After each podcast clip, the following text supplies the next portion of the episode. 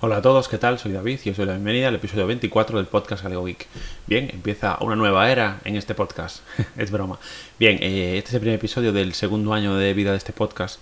En primer lugar, me gustaría dar las gracias a toda la gente que se ha puesto en contacto conmigo por diversos medios para felicitarme por ese primer año y para animarme a seguir con el podcast. Eh, me gustaría desde aquí pues eh, nombrar a Constantino, que es un amigo de Perú que me ha escrito para preguntarme unas dudas sobre el tema sobre empezar un podcast y públicamente le animo a, que lo haga. Que se anime, ya, les, yo, ya le comenté que simplemente con el móvil y con una aplicación como la que uso yo, que es HiQ MP3 Recorder Pro, o incluso la Free, si vas a grabar audios de tan solo 10 minutos es más que suficiente. Y yo le animo a que, empiece con el podcast, que hable de lo que, de lo que más le interese, cuando pueda grabar, que no se ponga tampoco, yo en principio no le pondría ninguna meta de, de tiempo, de, periodicidad. Y nada, que, se anime si necesita cualquier cosa, por supuesto, ya se lo dije a él por privado que me avise pues quiero dar las gracias a todo el mundo.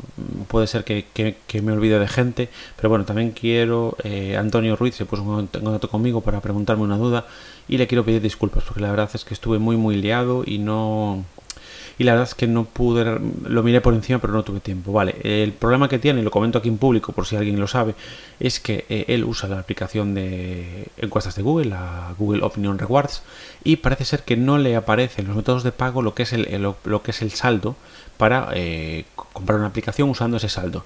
Vale, parece ser que, el correo de PayPal no es el mismo que el correo de Gmail. No sé si eso tiene que ver o no, por lo que estoy investigando, en principio podría ser, pero no estoy seguro. Entonces, nada, le pido a Antonio disculpas desde aquí por, por pues, pues, la verdad es que estuve muy liado en temas de trabajo y temas también otros temas eh, del blog, etcétera, y no pude, la verdad. Pero bueno, ya aprovechando, eh, lo, lo, voy a comentar aquí y darle igual a Antonio las gracias por, por, sus ánimos también.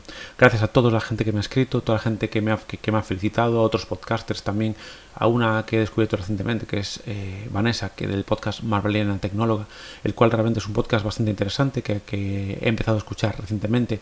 Sí es cierto que la seguía bastante en Twitter porque habla mucho de blogging y a mí eso me interesa bastante, pero eh, no había escuchado. Es un podcast que habla sobre Marvel, como indica su nombre, que además nos descubre nuevos blogs y nos habla también de la tecnología aplicada a los blogs. También tenéis temas como puede ser los videojuegos, por ejemplo, etcétera. Bueno, yo creo que trata temas bastante interesantes. Os recomiendo que le peguéis una escuchada porque son cortitos, son podcasts cortitos, es son podcasts entretenidos y yo creo que, os puede gustar. Vale, empezando con el tema, el título del episodio, después de dar gracias a, todo el mundo, eh, me gustaría comentaros que he actualizado mi PC de sobremesa a Linux Mint 19.2. Vale, os voy a contar un poquito porque he hecho algunos cambios eh, en lo que es el equipo de internet. Vale, no es el equipo de internet en sí, digamos en el PC. El PC tenía un monitor de 21 pulgadas de la marca BenQ y lo que he hecho es cambiarlo por una pantalla de 32 pulgadas. Vale, os cuento un poquito la historia. Vale, yo compré esta tele para jugar con la, con la Xbox. La Xbox la vendí hace meses y esa tele la usaba muy esporádicamente para ver algún canal de televisión, que es raro que yo vea televisión, y sobre todo porque la tenía conectada por, a través de un cable HDMI directamente con el PC de sobremesa, entonces mm, de vez en cuando veía algo. Pero como la tenía infrautilizada y recientemente mis padres se les estropeó la tele y necesitaban una tele mientras, pues como ya tuve que llevar esta tele casa de mis padres, al volverla a traer decidí ponerla como monitor. ¿Por qué? Porque por ejemplo ahora puedo tener de forma mucho más cómoda en doble ventana, tengo Audacity abierto y las notas de Google Keep, por ejemplo. Vale, eso es eh, lo que es el cambios estratégicos en cuanto a lo que es, eh, digamos, el, equipo que uso. Simplemente he cambiado de pantalla. Bien, eh, a lo que iba con el tema de, Linux Mint. Vale, he actualizado a Linux Mint 19.2. Inicialmente lo actualicé desde 19.1, pero como me daba algún pequeño error a ver, tampoco nada del otro mundo, pero bueno, si me daba algún pequeñito error y tenía algún problema con Rclone, decidí formatearlo y decidí cambiar las particiones. Os explico un poquito. Eh, yo tengo un disco duro de 240 GB, un SSD, donde tenía eh, la mitad de ese disco eh, estaba destinado a un Windows 10 y la mitad a Linux Mint. Y después tengo un disco mecánico de 1 tera, donde tenía más o menos unos 300 GB dedicados para la partición Home de Linux y el resto para almacenar todo tipo de datos, pues almacenar películas, em, ¿cómo se dice? Perdón, no sale, imágenes de, de, distros Linux, etcétera. Bien, pues lo que decidí es eliminar completamente Windows. Llevo muchísimos meses sin usar esa partición y aparte, eh, ahora quiero usar este PC como, eh, como perdón, hoy tengo el día un poco así, eh, que no me salen las palabras, como servidor. Entonces, es decir, es un ordenador que va a estar todo el día encendido, entonces prefiero que tenga un único sistema operativo. Va a estar todo el día encendido porque ya, le, ya al resetearlo y al formatearlo ya le he configurado de nuevo el Rclone Y además he adquirido una segunda cuenta, una segunda cuenta de Google Drive ilimitado por 1,50 en eBay. Intentaré dejaros el enlace de compra en la descripción pero si buscáis cuenta.edu o mail.edu en eBay ya os salen un montón de vendedores. Con que busquéis uno que tenga muchas ventas y buenas opiniones, ese os vale. Vale, ¿por qué? Porque siempre me gusta tener una segunda opción por si falla la principal y mi idea es pues eh, usar la que ya tengo solo para multimedia y la otra pues voy a ir almacenando otro tipo de cosas, como pueden ser, por ejemplo, las imágenes de, las distros, eh, documentos, este tipo de, cosas que, que voy a tener guardadas allí y para probarla también, pero bueno. Esa más bien la usaré como cuenta secundaria y, bueno, básicamente la compré por si me falla la principal para tener una ya activada por, para no quedarme sin las series y, las películas que tengo ahí. Vale, pues eh, esta era un poquito la idea. Entonces lo que hice básicamente es ocupar todo el disco SSD para Linux Mint 19.2, después el HDD igual, 300 eh, GB para la partición home y el resto pues para como partición de datos. Bien, he seguido las, los consejos que ha comentado Mosquetero Web en su último episodio hablando de esta versión de Linux y la verdad es que cada día me gusta más Linux Mint. Es muy fácil de usar. De hecho, lo que comentaba Pedro en su podcast, que la impresora me la detectó automáticamente, es decir, directamente me la detectó sin entrar en impresoras. O sea, yo entré en impresoras y automáticamente me la añadió, con lo cual la verdad es que genial. Yo, por ejemplo, la tengo conectada por cable mediante un hub que tengo USB, pero bueno, aunque la tengáis por red, tal como comentó Pedro en su podcast, también os lo va a detectar automáticamente y la, y la podéis añadir de forma muy fácil. El escáner igual, me ha escaneado a la primera sin tener que hacer ningún tipo de configuración, con lo cual eh, mis felicidades a los chicos de Linux Mint. La verdad es que a finales de año ah, les haré una donación porque se lo merecen. Vale, ¿qué más os quiero comentar en este episodio? Bien, este episodio me gustaría eh, comentaros, hablaros de las extensiones que uso yo en Google Chrome. Vale, vale eh, como sabéis, yo tengo un Chromebook, es, es habitual que es eh, digamos que es el dispositivo que uso más habitualmente, perdón, y os quiero comentar un poquito las extensiones que yo tengo por si os puede servir de ayuda o por, no sé, por comentaros un poquito por si algunos puede servir para, para mejorar la productividad o para tener algo, algo más a mano. Vale, os voy a comentar tal como me aparecen aquí en la barra, en la barra direcciones, digamos, al lado de la barra de direcciones, que sería, primero, bueno, por supuesto, Pocket, uso muchísimo Pocket para guardar todo tipo de webs y lo tengo todo con etiquetas para, pues, por ejemplo, para proyectos que, que tengo en mente, como Nextcloud o el tema de Reclone, que, que lo estuve configurando, siempre pongo las etiquetas, por la etiqueta Reclone o etiqueta Nextcloud, para después buscarlo de forma más fácil. Después tengo, por supuesto, calendario de Google, donde ahí tengo vinculados todos los eventos de calendario.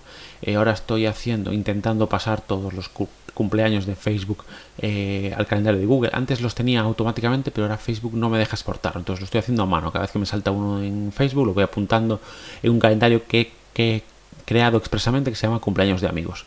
Bien, después el, el Screencastify, que es el uso casi exclusivamente en el, Chromebook, que es para grabar la pantalla, para hacer alguna pequeña grabación de pantalla, etcétera, que para mí principalmente para eh, o para algún pequeño tutorial que en el futuro pueda crear. Bien, por supuesto Google Keep, que lo, que lo uso muchísimo, de hecho ahora ya eh, lo estoy usando en el PC de sobremesa, lo uso tanto en el PC de sobremesa como en el Chromebook, para acceder a, a las notas, crear notas, etcétera, me, es realmente cómodo. Después está mi gestor de contraseñas, que es de software libre, que se llama Bitwarden, que es muy muy cómodo, lo tengo en todos los dispositivos. Por ejemplo, en este PC tengo instalado el eh, tengo instalado Chromium, eh, Brave y Firefox y en los tres tengo la extensión, con lo cual eh, es, es, genial, accedo a, a, todas mis contraseñas, sé que, sé que están seguras y bueno, yo si queréis probar un gestor de contraseñas que funcione bien y de código abierto, sin, sin, sin que se conecte a servidores de terceros, yo os recomendaría este. Después tengo el traductor de Google, porque muchas veces sí que eh, leo artículos en inglés y me gusta ver traducirlos un poquito para entender algunos términos técnicos que no, que no entiendo muy bien. Después, por supuesto, un bloqueador de publicidad, que en este caso es el, el uBlock Origin, para que me bloquee la publicidad de las webs para poder navegar con más comodidad. Después tengo también lo que sería la aplicación de Movistar Plus, porque tengo una cuenta de, Movistar Plus, eh, también de Movistar Plus Lite, donde puedo acceder a algunas series y algún ahora va a empezar a echar algo de fútbol de segunda división, de mi, de mi equipo, del deportivo y tal. Y la verdad es que lo instalé por el Chromebook porque la aplicación, lo que es la aplicación Android no iba muy bien. Entonces lo, al instalarlo aquí ya se me vuelca automáticamente en, todos los PCs y para el Chromebook me, es muy cómodo. Después tengo otra extensión de la que ya os hablé, que es el RSS Feed Reader, que es lo que comenté que uso para seguir los blogs personales de tecnología que lo tengo vinculado también con una aplicación Android. Entonces esto me permite acceder desde cualquier PC con esa extensión y la verdad es que es muy cómodo para ver los artículos que guardo en favoritos y leerlos un poquito más tarde, pues en, ya os digo, o bien en el Chromebook o bien en el ordenador de sobremesa.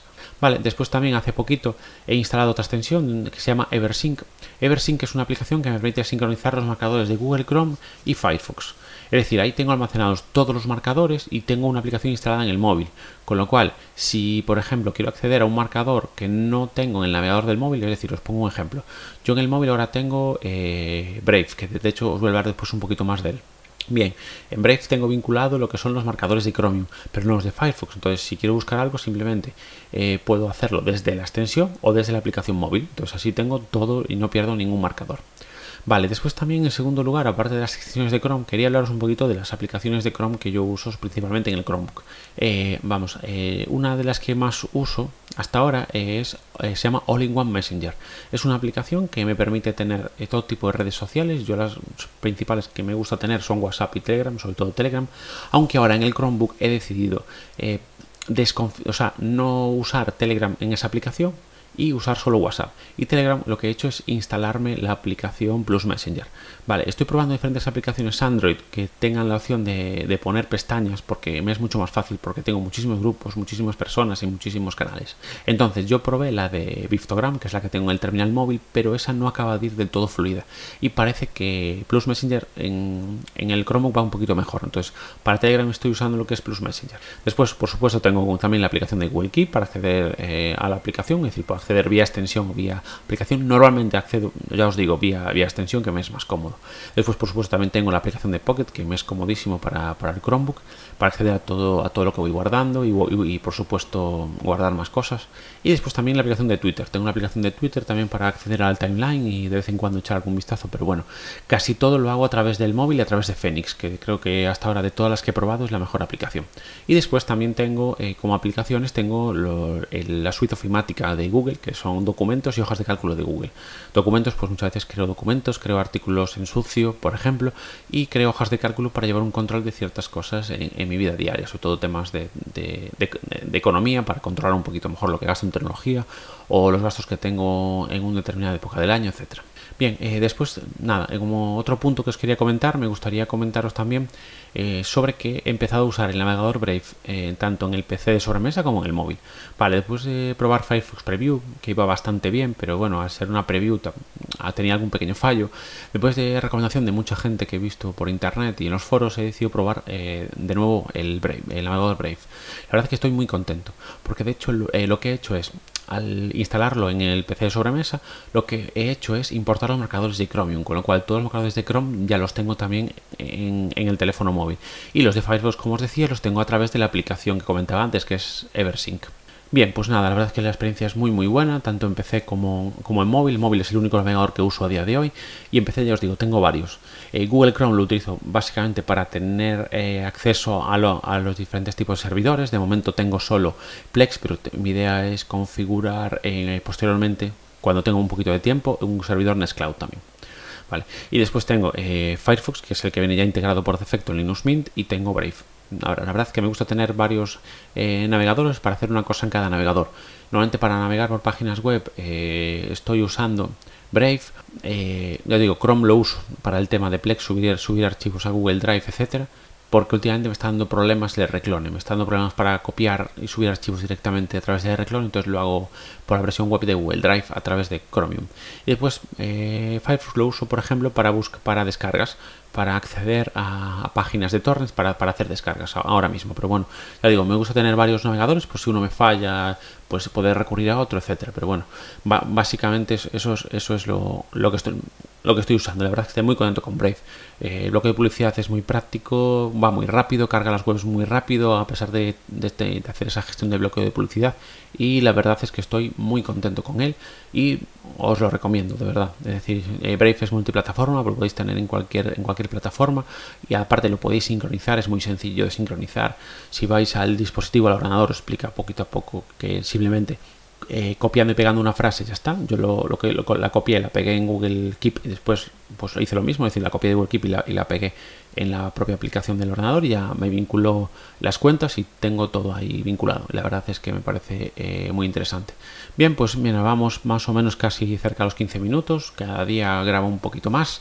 De hecho, ya alguno que me había comentado que prefería episodios un poquito más largos.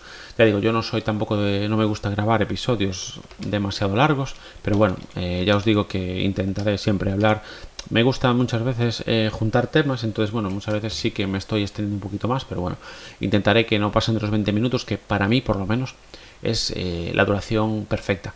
Hay de hecho un blog de la compañera marveliana tecnóloga donde habla sobre la duración de los, de los episodios y de los vídeos de YouTube, que es muy interesante y os animo a que, le, a que le pegáis una lectura porque la verdad es que cuenta cosas muy interesantes y yo estoy de acuerdo con ella que yo creo que ahora lo que se lleva es más pues tanto podcasts un poquito más cortos para que porque la gente no tiene mucho tiempo incluso vídeos que no sean demasiado largos. Pero bueno yo os recomiendo que le echéis un vistazo tanto a su blog como, como que escuchéis su podcast también. La verdad a mí me parece bastante eh, interesante. Vamos yo creo que sí que es interesante también verlo. Eh, verlo eh, ver leer su, leer, su blog y, escuchar su podcast la verdad. Y nada más por aquí. Daros gracias a todos de nuevo por las felicitaciones gracias por seguirme escuchando y nos oímos en un siguiente audio. Un saludo Hola a todos, perdonadme este pequeño inciso en este audio que la verdad que nunca me había pasado, pero bueno, se me ha olvidado hacer una cosa y creo que es necesario y, y es importante. Vale, me gustaría recordaros a todos, tanto oyentes como podcasters, que el día 2 de noviembre vamos, voy a participar, formo parte de la Maratón Pod, un maratón de podcast en directo, tanto para oyentes como para podcasters, en la cual, perdón, la cual se va a celebrar el 2 de noviembre en San Sebastián de los Reyes, concretamente en el local La Esquina de Sanse, y, vamos a grabar podcast desde las 10 de la mañana hasta las 2 de la madrugada.